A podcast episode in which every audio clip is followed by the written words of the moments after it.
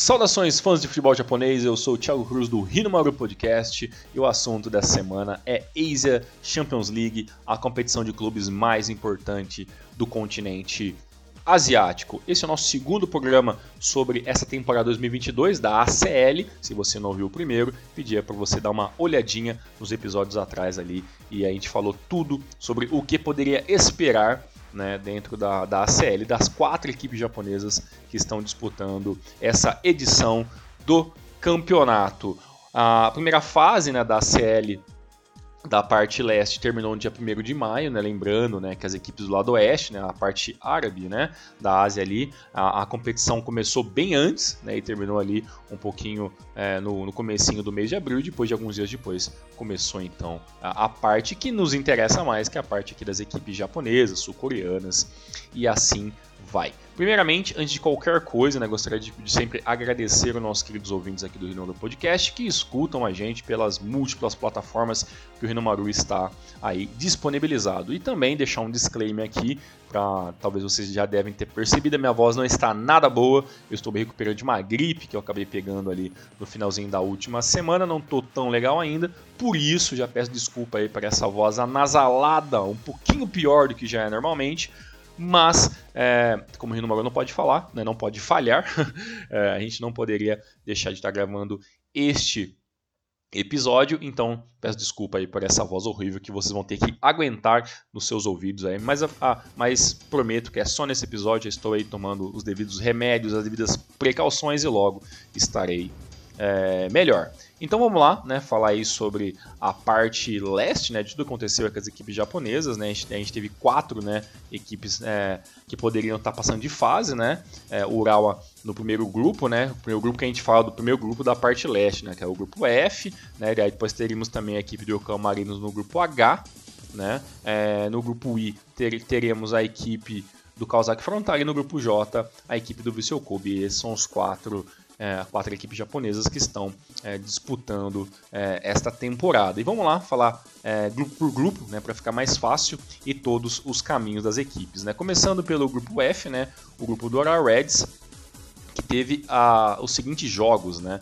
O Oral Reds é, começou a competição lá no dia 15 de abril, né, contra o, o Lion City Sailors, né, vencendo por 4 a 1 No segundo jogo, três dias depois, o Reds venceu por 5 a 0 né, o Shandong Taisen da China. E é claro, já abro um, um primeiro parênteses aqui, que como muitos sabem, né, as equipes chinesas é, nas últimas temporadas vêm mandando equipes B jogar a competição.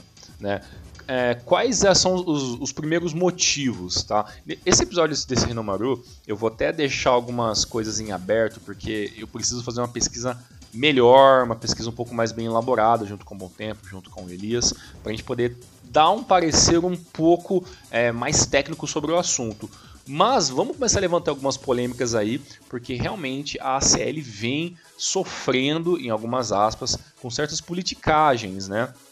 As equipes chinesas é, vêm reclamando né, da dificuldade de participar da competição devido ao calendário né, do, do futebol chinês. É, aparentemente, de uma forma um pouco mais ríspida, as equipes chinesas não vêm tentando se organizar né, pela questão da ACL e também né, toda a questão do coronavírus, a pandemia e tudo mais, acaba aqui influenciando também né, em algumas equipes acabarem não disputando ou mandando equipes B e assim por diante, até porque para participar da, né, da, da ACL, né, como a, os campeonato, o campeonato por enquanto está sendo é, sempre disputados em sedes, né, então por exemplo as equipes jogam em dois países, todos os jogos ali voltam para casa, ficam um tempo e a próxima fase vão para uma outra sede, em, uma outra, em outro país e jogam ali todos os jogos meio que quase seguidos, né, é uma maneira que eles encontraram para evitar que né, as equipes comecem a zanzar demais, fazer jogos muito longe e acabar é, se contaminando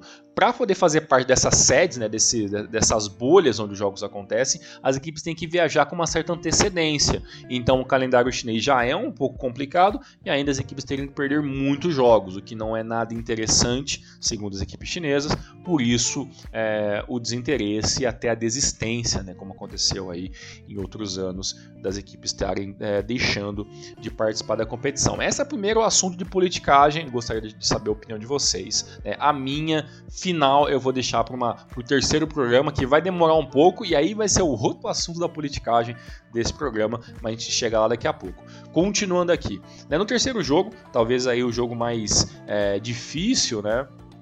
Que seria da equipe do Red nesse grupo, seria contra o Daegu FC da Coreia, da Coreia do Sul. Né? O jogo acabou em 1 a 0 para o Daegu, a primeira derrota aí da equipe do Reds, e aí começou, claro, todo aquele trabalho de matemático, né, de saber os jogos que poderiam empatar ou perder, né, para conseguir a, a, vaga sem muitas dificuldades. Né? No jogo de volta, né, no dia 24, né, o quarto jogo, né, é, seria entre o Urawa e o Daegu novamente, o jogo acabou em 0 a 0 com um pouquinho mais de chance para a equipe do Reds, mas admito é, que o Daegu foi muito mais perigoso em ambos os jogos. É, o penúltimo jogo da equipe do Reds foi contra o Lion City Sailors, né, aí o jogo praticamente é, muito, muito, muito, difícil, né? A, o, tanto o Lion City contra o Shandong Taisen ter alguma chance de passar de grupo, então é, você já percebe que a equipe do Urawa é, aplica mais uma goleada, dessa vez 6 a 0 né? E, e praticamente é, sagrando aí uma da, das vagas como sua, né? E para finalizar,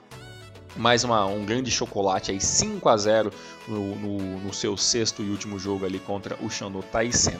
Ou seja, a equipe do Reds não teve muitas dificuldades, no entanto, no entanto, né, a equipe do Reds não conseguiu a primeira classificação do seu grupo, né, acabou ficando em segundo, né, e a equipe da Coreia do Sul, da Egu, acabou em primeiro com a diferença de pontos praticamente nenhuma, né? As duas equipes ficaram com 13 pontos. No entanto, né, a, a equipe é, sul-coreana teve ali um saldo melhor e acabou passando em primeiro. Né, nos números finais né, de ambas as, ambas as equipes, né, foram quatro vitórias tanto para o Daegu quanto para o Reds, um empate e uma derrota para cada um deles. O grupo G a gente não teve né, equipes japonesas né, e acabou passando apenas o, o Pato United, né, a equipe da Tailândia. Neste grupo tinha o Melbourne City, né, também que era uma equipe bem interessante que poderia estar tá disputando uma, uma vaga. E foi um grupo bem pesado também, né, acabou ali passando apenas é, o Pato United com 12 pontos né, e o Melbourne City é, ficou em segundo ali brigando, esperando alguém vacilar, mas acabou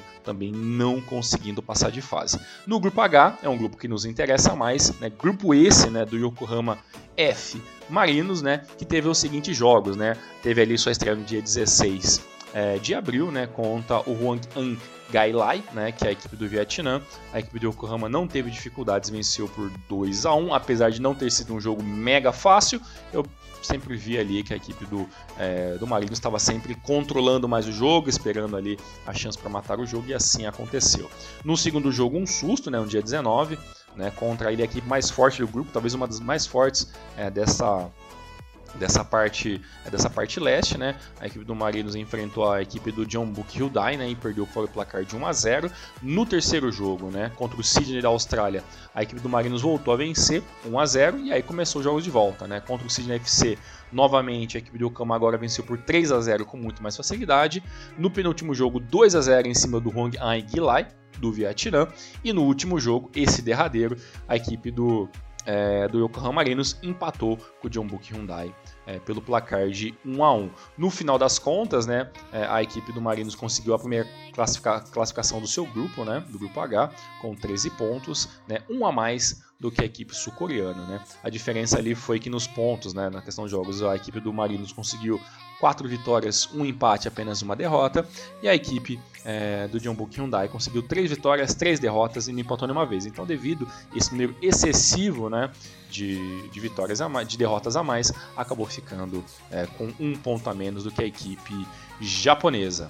Pelo grupo I, estava, na minha opinião, um dos favoritos a passar de fase, né? E não aconteceu, né? No grupo I estava a equipe do Kawasaki Frontale, que tinha assim alguns adversários bem complicados, né, nessa é, nessa primeira fase, mas tinha tudo sim para conseguir passando, mas vamos entender porque aí entra um pouco da matemática né, e das curiosidades da CL, coisas que infelizmente acabaram dificultando ainda mais a vida do multicampeão dos últimos anos da J-League. O primeiro jogo do, do Frontale foi no dia 15 né, de abril contra a Yusan Hyundai, né, o jogo acabou em 1 a 1 né. O segundo jogo, a equipe do Kazakh Frontale atropelou o Guangzhou, né, Evergrande da China pelo placar de 8 a 0, uma equipe B com certeza, né, tudo mais aquilo que eu já, já expliquei é, alguns minutos atrás. O terceiro jogo contra o Johor da Malásia ficou em 0 a 0 Esse jogo, por mais que o Johor jogou muito bem, né? o Johor jogou uma partida excepcional, eu esperava uma vitória da equipe do Frontale, e aí você já viu que a situação ficaria muito complicada. Nos jogos de volta, né? A equipe do Frontale atropelou o Johor, agora aprendeu né, com os erros e os gols perdidos do primeiro jogo e atropelou pelo placar de 5 a 0. Né? No penúltimo jogo, o Frontale tinha que vencer né, tinha que fazer continuar fazendo bons, boas pontuações, né, porque daqui a pouco vocês vão entender. E a equipe do, do Frontale acabou perdendo né, para a equipe do San Hyundai pelo placar 3 a 2 né, tá, ficou, é, A equipe sul-coreana fez dois gols muito rápidos né, no primeiro tempo, teve ali o um empate no final do primeiro tempo, se não me engano, o gol do Leandro Damião, e aí logo no começo do terceiro, do segundo tempo, teve o terceiro gol é, da equipe sul-coreana, e aí complicou demais a vida do Frontale, que teve que correr, conseguiu ainda diminuir ainda no finalzinho do jogo, mas acabou não conseguindo sair com nenhum ponto. E este resultado complicaria demais as chances é, do Frontale é, passar de fase, mas ainda tinha mais um jogo para fazer. E esse jogo né, foi contra o, é, o Guangzhou Evergrande, né? E aí venceu por 1 a 0 e esperou os demais resultados, né? No final é, de todos os jogos, né? A equipe do Frontale ficou em segundo no seu grupo, né? Com 11 pontos. Em primeiros passou o Johor, né? Da Malásia aí com 13 pontos que apesar de ter perdido para a equipe do Frontale pelo placar de 5 a 0 teve uma campanha muito mais regular, né? tanto que venceu né, a equipe do, do Yusan Hyundai né, nas duas partidas, né, até que quando você vai ver os números né, finais da tabela, né, a equipe de Rou ficou com quatro vitórias, um empate e uma derrota, né, enquanto é, a equipe do Frontale ficou ali com três vitórias, dois empates e uma derrota. E pelo último grupo, né, o grupo J, né, o grupo do Viseu Kobe, né, esse grupo teve menos jogos, né, devido ali à desistência é, do Burgan United, e aí, claro, né, a vida do Viseu Kobe ficou muito mais facilitada. Né. O primeiro jogo, no dia 19 de abril, a equipe do Viseu Kobe venceu né, o kit de Hong Kong pelo placar de 2 a 1 no segundo jogo contra o Chiang Rai United da Tailândia, o Viseu Kobe aplicou um 6 a 0 né? Todas as equipes japonesas dando pelo menos uma goleada, né? Ou mais de uma, né? É, nos seus jogos. No jogo de volta contra o Chiang Rai United, o empate em 0 a 0 e todo mundo ficou, nossa, como né, o Kobe só poderia ser o Viseu Kobe, né? Com esse time estrelado, passando por essa dificuldade da J-League, acabar é, empatando é, com o Chiang Rai United. E no segundo jogo, mais um empate, dessa vez contra a equipe do Kit, placar de 2 a 2 No final das contas, o Vice-Cup ficou ainda em primeiro do seu grupo, né, com 4 jogos, 8 pontos, 2 vitórias e 2 empates e uma derrota. E em segundo, a equipe do Kit com 4 jogos, 2 vitórias, 1 empate e uma derrota no total de 7 pontos. Aí você pode estar pensando, poxa, mas a equipe do Frontale, por exemplo, ficou fora da próxima fase e fazendo 11 pontos, como que o Kit passou com 7 pontos? Pois é, então, meus queridos, é assim que funciona na questão da CL, né? É, o grupo do Viseu por exemplo, ele tinha no máximo né, é, 12 pontos né, em, em jogo, né, já que né, eram ali cada equipe jogando, é, jogando quatro jogos, né, cada jogo é, tendo em disputa ali três pontos.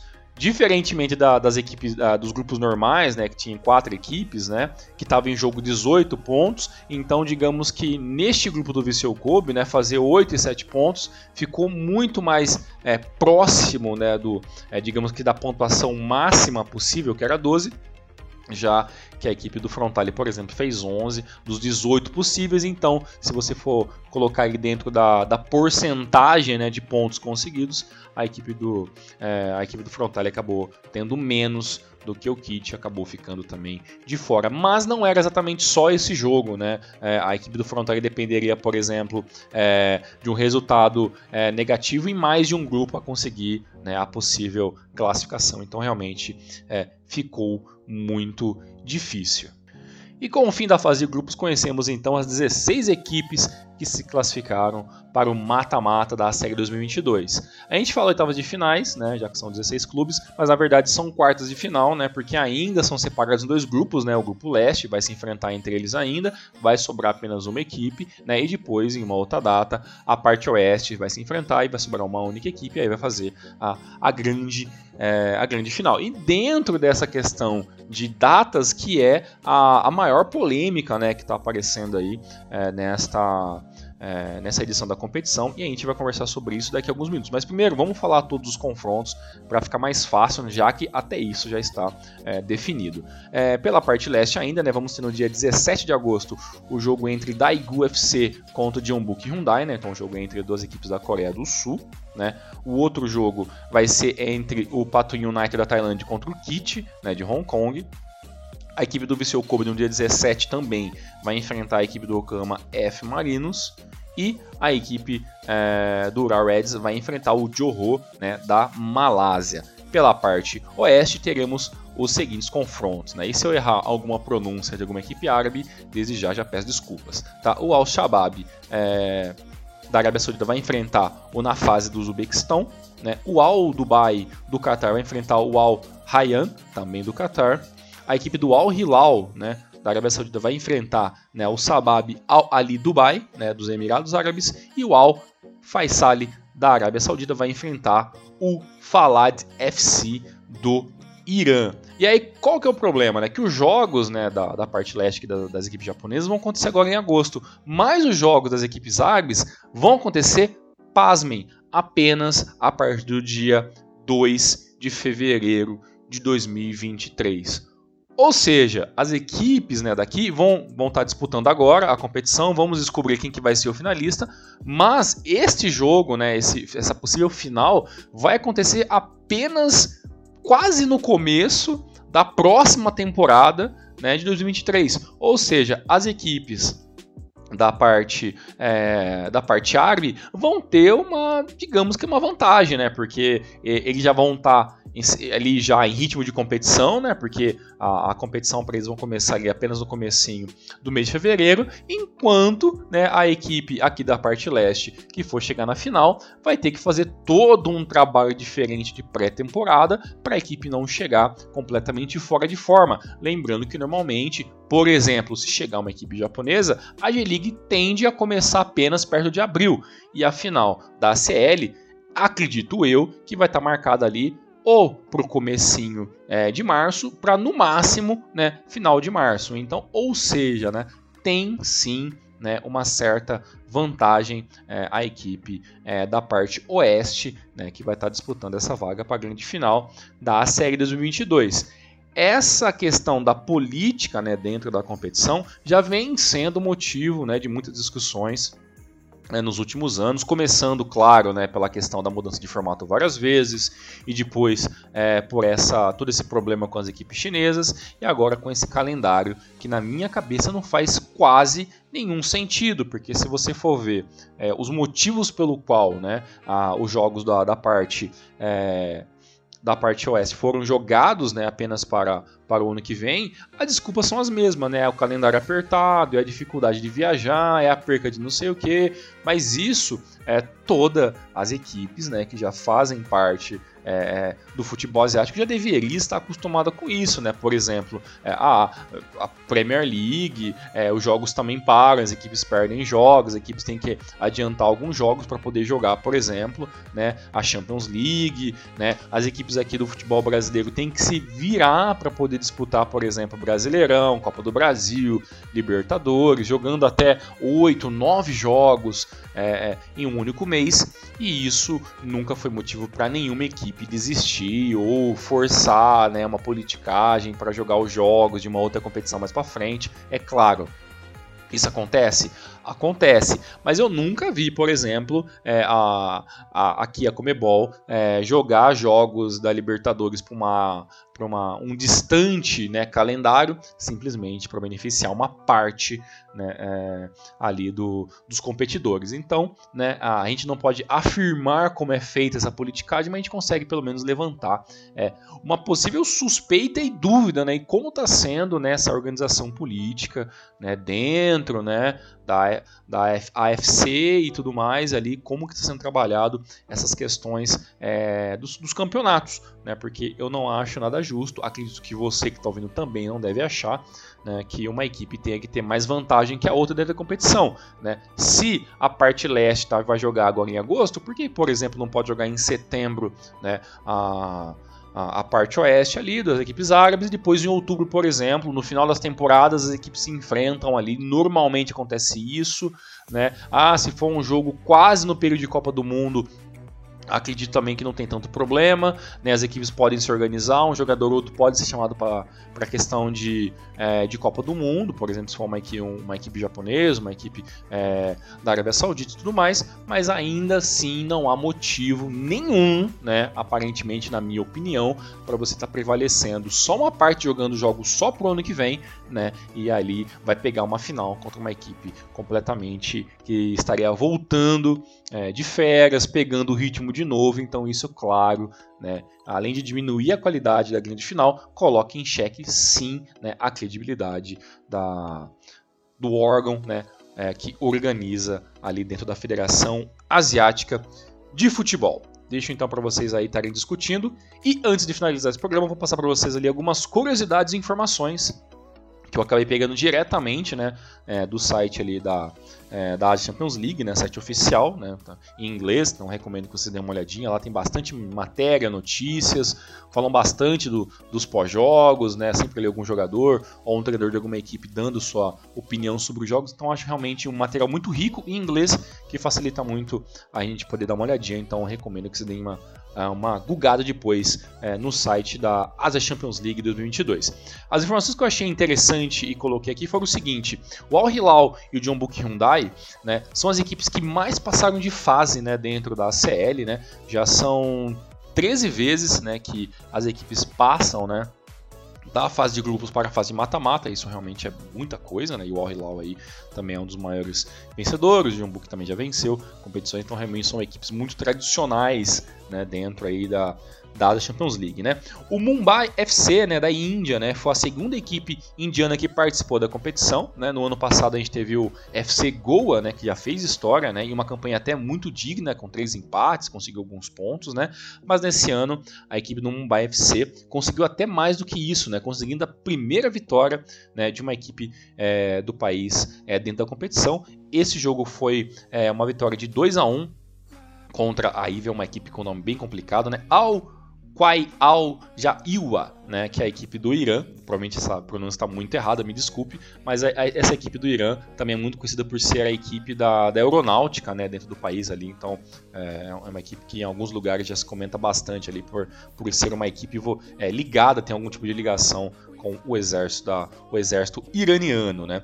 Uma outra uma coisa bem interessante também foi falar sobre o Johor, né, que a gente não pode deixar de falar, que o Johor é a primeira equipe da Malásia que chega até a fase de mata-mata, né? então aí mais um, um fator histórico aí, nunca uma equipe da Malásia tinha passado né, da fase e o Johor passou na temporada 2022 pela primeira vez e isso é muito legal. E para finalizar, o maior artilheiro né, da Asia Champions League ainda está em atividade. Ele é Dejan Danjanovic, né, o jogador aí de Montenegro de 40 anos ainda em atividade, muito bem aí jogando por, o nível de futebol asiático. O Dejan né, chegou é, a essa marca né, de maior artilheiro da, da Champions League na temporada passada, né, jogando pela equipe do Kit, que é a equipe que ele defende ainda em 2022, né, quando conseguiu ali chegar em 41 é, gols. Né, neste jogo, nesse, nessa competição com mais dois gols, né, ele apenas ampliou essa, essa marca histórica que já era dele. Antes dele, né, o maior artilheiro era o Dong Lee, né, ex-centroavante da seleção sul-coreana, que tinha ali 37 gols, né, todos eles defendendo a equipe do, do Jeonbuk Hyundai, jogador histórico aí do futebol sul-coreano. Mas o Dejan, né, ele sim, esse sim já deu uma rodagem um pouco maior, né, ele acabou defendendo quatro equipes dentro da CL, né, entre elas né, a equipe do FC Seul da Coreia do Sul, o Beijing Guan da, da, da, China, o Swan Blue Wings da Coreia do Sul e agora, né, nos últimos dois anos, a equipe do Kit de Hong Kong. E na artilharia da atual competição, temos dois brasileiros e meio como líderes ali é, entre os artilheiros, né? Vou, vou, explicar essa história daqui a pouco. O primeiro é o Edmilson Júnior, né, com oito gols, né, ele que defende ali a equipe do Aldo Raio. Em segundo, o Zeca, o centroavante do Daegu UFC, e o Bergerson, que é o centroavante do Johor, né? Ambos, tanto o Zeca quanto o Bergerson, têm seis gols, e o Edmilson Júnior tem oito. Né, eu estava dando uma olhadinha aqui na ficha técnica né, desses três jogadores. Né, é, o Bergerson, né, ele é ex-jogador do Fortaleza, né, acabou é, se, se, transferindo né, para a equipe da Malásia na metade da temporada 2021. Né. O Zeca né, mudou um pouco mais cedo, né, agora, né, no comecinho da temporada 2022, ele que defendia as cores do Mirassol aqui do estado de São Paulo e aí é, migrou aí a sua carreira para o futebol sul-coreano. E o Edmilson Júnior, né, ele é um brasileiro de 27 anos, né? É, ele é né, nascido no Brasil, mas ele tem a nacionalidade belga, ele que defendeu as equipes do Sandruind, né, passou pra, pelo Standard Liège e depois é, no, no, final da temporada, do, na metade da temporada 2018, ele se mudou para a equipe do Al do Raio do Qatar e lá está até agora. Então aí mais histórias de bons nomes de jogadores brasileiros que alguns talvez possa até desconhecer. Admito que eu sou um deles, não conhecia esses três jogadores, mas eles estão aí fazendo história, estão disputando a artilharia da ACL 2022. Muito bem, este então foi o nosso resumo né, dessa primeira fase da temporada 2022, que vai ser barra 2023 da ACL, e vamos ver o que acontece nos próximos episódios, mas é bem provável que não tenha nada a, a ser feito. As equipes da parte leste vão ter que engolir né, essa essa, esse regulamento maluco, né, que é deixar a parte oeste jogar apenas o ano que vem, mas gostaria de saber da opinião de vocês, o que, que vocês acham dessas regras da série 2022 e o que, que poderia ser mudado para a competição ficar mais interessante e também mais justa para as próximas temporadas. Um forte abraço, fique com Deus e até o próximo Renomaru.